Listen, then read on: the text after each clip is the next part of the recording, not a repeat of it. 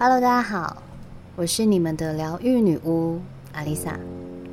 女巫刚刚跟闺蜜去吃饭，她说她很想介绍一个朋友来迷路疗愈。我问她对方哪里需要疗愈，她说她觉得她同事已经有点精神异常，不仅花大钱整天求神拜佛，一直想要打开灵视力，而偏偏他就是属于那种。没有画面型的人，不管催眠、冥想，或是各种灵性课程，甚至是宫庙、观落阴、元辰宫，他都看不到东西。他很执着于希望可以看见什么，但是越想要看到什么，脑袋里却是一片空白。我很好奇，有人的一生是为了追求零视力而活吗？我的闺蜜说。她对自己要求很高，明明在银行也做到了主管的阶级，可以说衣食无缺，团队也带得很大。其实对一般人来说，他已经应有尽有，但是对她来说，她永远都觉得自己不够好，达不到自己的要求。她想尽各种办法，正方偏方都试过。就是得不到自己想要的答案。我又问，所以她想要追求什么答案呢？闺蜜说，她可能就是希望自己能再更好，达到人生的一百分吧。我直接拒绝了这个疗愈，因为这个女巫本身的个性真的天差地远。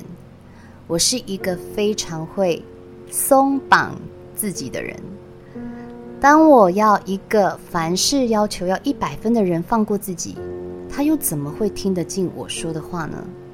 因为对他来说，无法达到一百分才是真的对不起自己。我的疗愈方式对他可能会浪费时间、浪费钱，因为他想要用最快捷的方式找到人生的答案。我的宝宝们，请记住。这个世界没有人可以给你答案。你可能会在各种社群软体上看到许多励志正面文或影片，这些影片中都有其道理，但是这些都是别人在顿悟之后得到的，他们的人生的答案，并不适用于任何人。即使我的频道也一样，你可以听。可以自己体会，但是能不能领悟，能不能将这些我想传达给你的讯息用在自己的人生中，这可是另一回事。每个人要走的路都不同，人生百态，绝对没有谁可以告诉你人生的答案，就得凭你自己的觉察力与感知能力了。所有的所谓生命鸡汤。都是药引子，但每个人体质不同，别人吃了这铁药可能有用，怎么你吃了就没用？这不是药的问题，也不是你的问题，是因为每个人这一生的原生家庭与经历都大不相同。你可以多方面尝试，但是要记得，答案永远都在自己身上。人生。没有特效药。回到刚刚所提到的那位同事，不管是谁的人生都不可能一百分。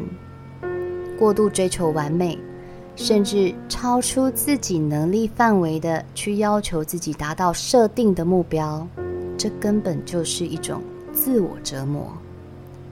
我们每个人打从一出生，很多事情就已经注定好，外貌。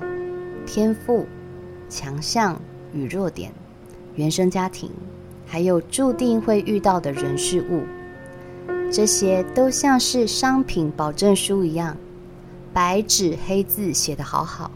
香奈儿就是香奈儿，爱马仕就是爱马仕，而你也绝对不可能在特惠商场里买到奢侈精品包，也不可能在精品店里买到出清拍卖品。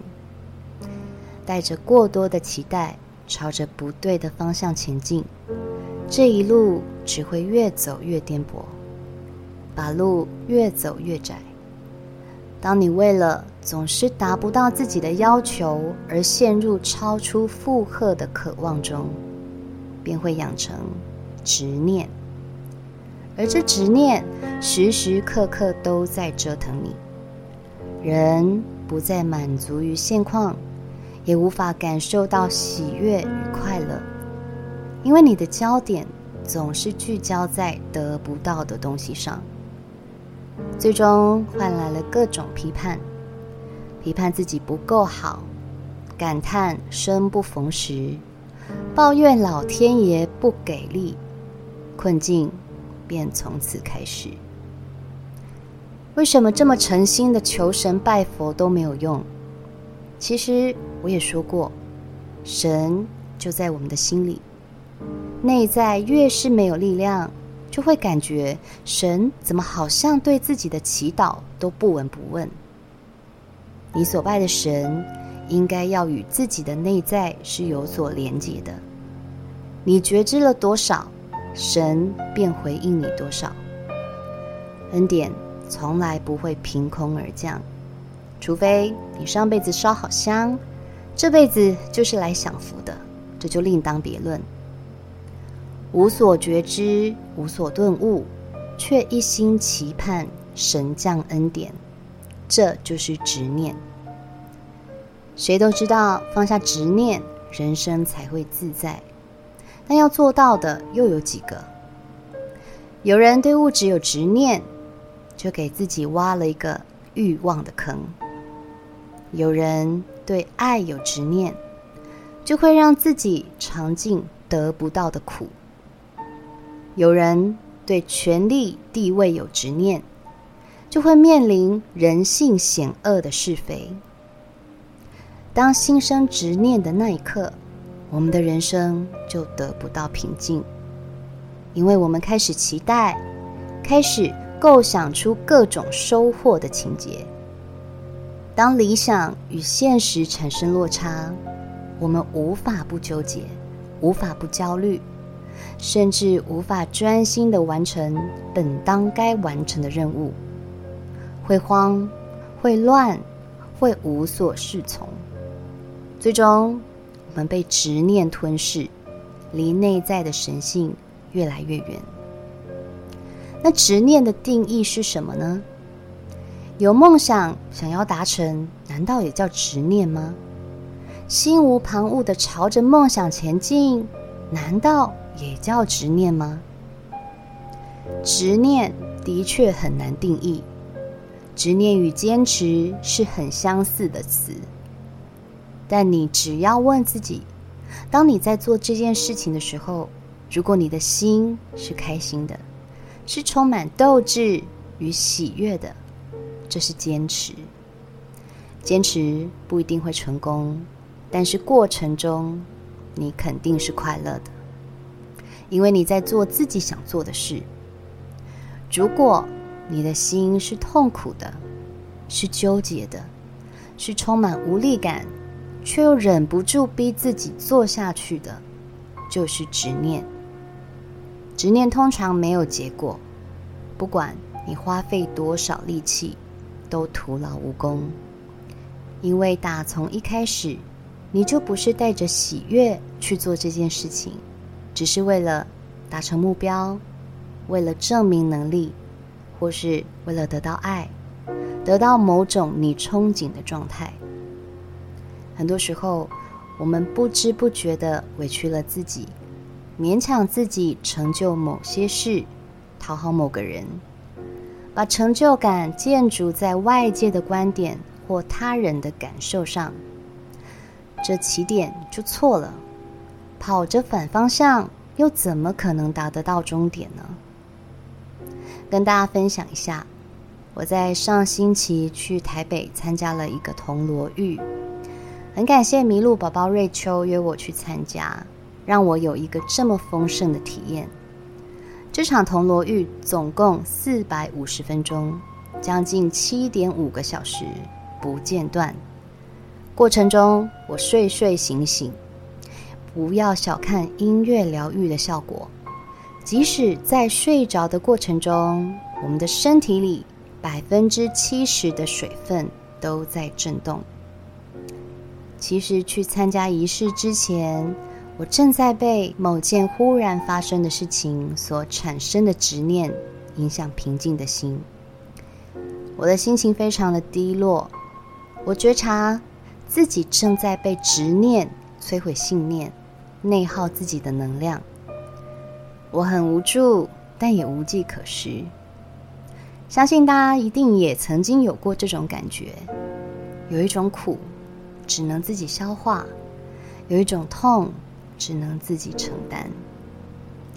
在锣声的声波下，我进入到一个很深层的寂静中。我看到曾经自己是这么勇敢、无畏无惧。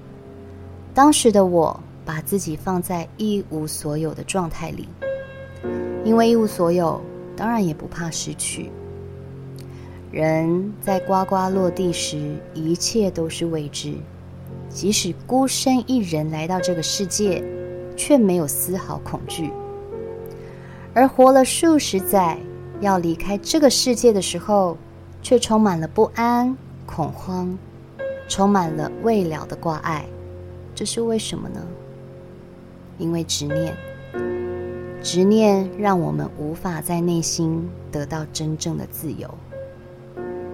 当一个一无所有的人，慢慢的拥有的越来越多，拥有爱，拥有财富，拥有理想的生活状态，就会开始有了期待，想要的也会越来越多。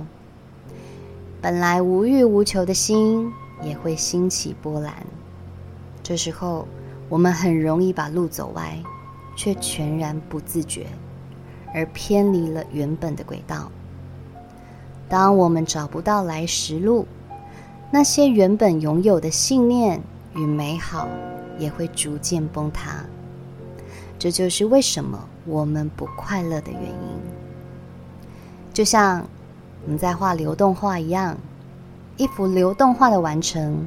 花最长的时间就是在调色与制作色料。当色料都调好，完成一幅图的时间却用不到五分钟。色料一倒下去，通常开始流动的前两分钟是最美的状态。刚开始在学画的我，即使当下已经觉得很满意，但总是想要再添加些什么，想要颜色更丰富。想要线条更明显，经过修补再修补之后，却发现不仅颜色变浊了，还因为后面的修修补补，毁掉了一幅本来可以很完美的画。一开始呈现的样子始终是最美的，后面再加上去的都是锦上添花。完美对我而言，并不是一百分，而是刚好就好。刚好的距离，刚好的丰盛，刚好的爱，够了就好。多了，就扭曲了原本的模样了。别人口中的好，并不代表这是适合你的好。别人口中的不好，也不代表你做得不够好。真正的好。是你心中最舒服、最自在的状态。过度执着、纠结执念，我们无法活在当下，体验生命要带给你的启发。别忘了，我们终将都会化作一缕青烟。放下有毒的执念，你才能真正从苦痛中解脱自由。我是阿丽萨。我是你们的疗愈女巫，我在九又四分之三月台等你。